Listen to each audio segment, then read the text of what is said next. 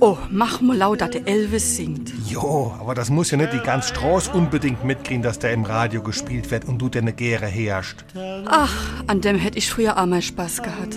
Ey, mit dir hätte der auch sehr Spaß gehabt. Damals, dem sei Stimm. Jo, jo, ist gut. Mir wisse, dass du an dem de Narre gefressen hast. SR3. Warum wir so reden. Wie man schwätze. An jemandem den Narren gefressen haben bedeutet so viel wie eine Person sehr gern haben, eine Schwäche für jemanden haben oder eine Person manchmal auch kritiklos schätzen.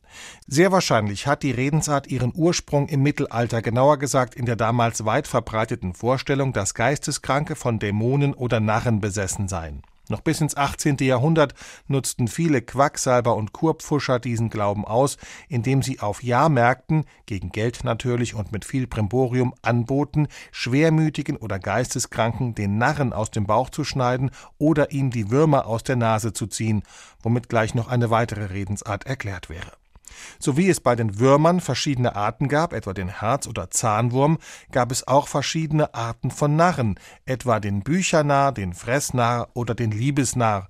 Letzterer stand wohl auch Pate für die Formulierung in jemanden vernarrt sein. SR3.